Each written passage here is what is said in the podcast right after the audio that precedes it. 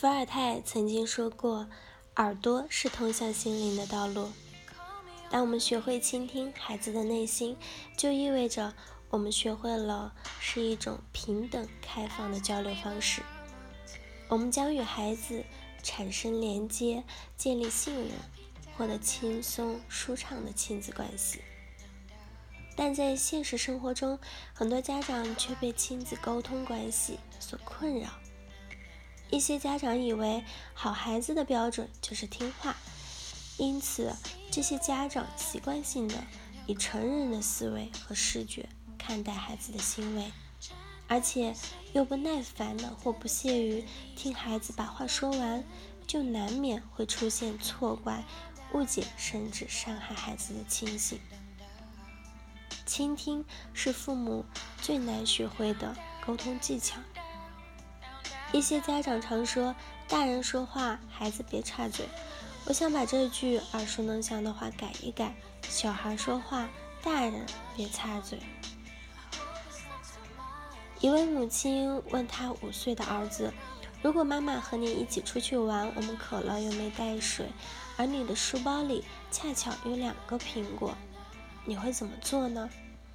儿子歪着脑袋想了一会儿，说。我会把两个苹果都咬一口，可想而知那位母亲有多么的失望。她本想像别的父母一样对孩子训斥一番，然后再教孩子怎样做。可就在话即将说出口的那一刻，她就忽然改变了主意。母亲摸摸儿子的小脸，温柔地问：“能告诉妈妈，你为什么要这样做吗？”儿子眨眨眼睛，一脸的童真，因为，因为我想把最甜的一个给妈妈。霎时，母亲的眼里充满了泪花。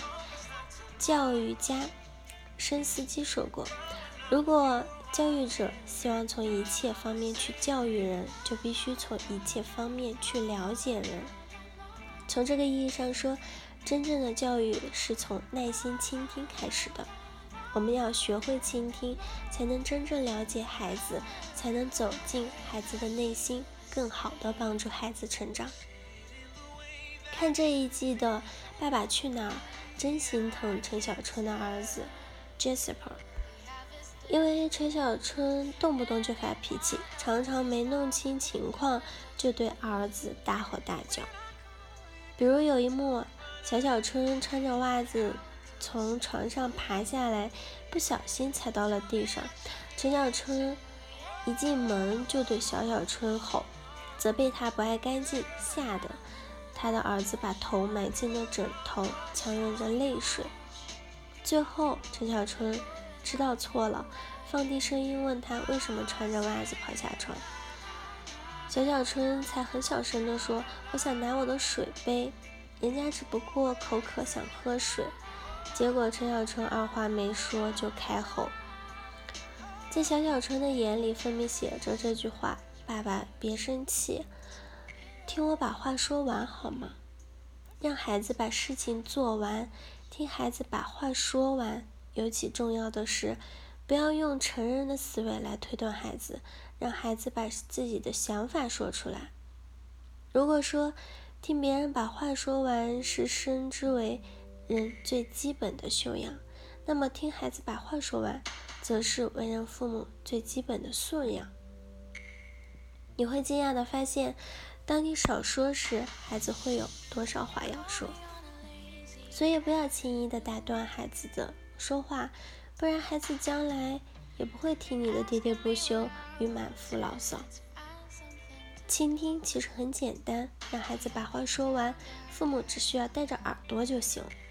当你为人父母的时候，是否还记得自己小时候有多少不被父母理解的委屈，又有多少憋在心里再也不会说出口的话？这样的经历是否让你产生过这样的信念？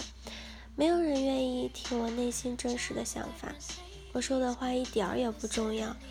不要再让孩子重蹈这样的覆辙，经历你曾经经历过的痛苦。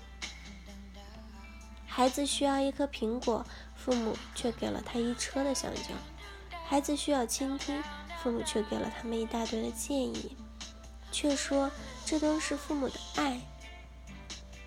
播种需要时机，爱也需要节制，倾听才是最温馨的爱。节制自己的聪明，在孩子需要时给他们适当的支招，这样孩子会成长得更快。为人父母爱孩子是一种本能，尊重孩子。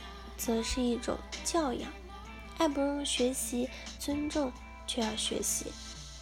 在成人的世界里，尊重是我虽然不同意你的想法，但我不会打断你把话说完。在亲子关系中，尊重就是听孩子把话说完。如果想让尊重加分，请蹲下来或者弯下腰来。我们用这种话听话的方式方法。来倾听孩子，你不仅仅是一个优秀的父母，还会养成一个优秀的孩子。好了，以上就是今天的节目内容了。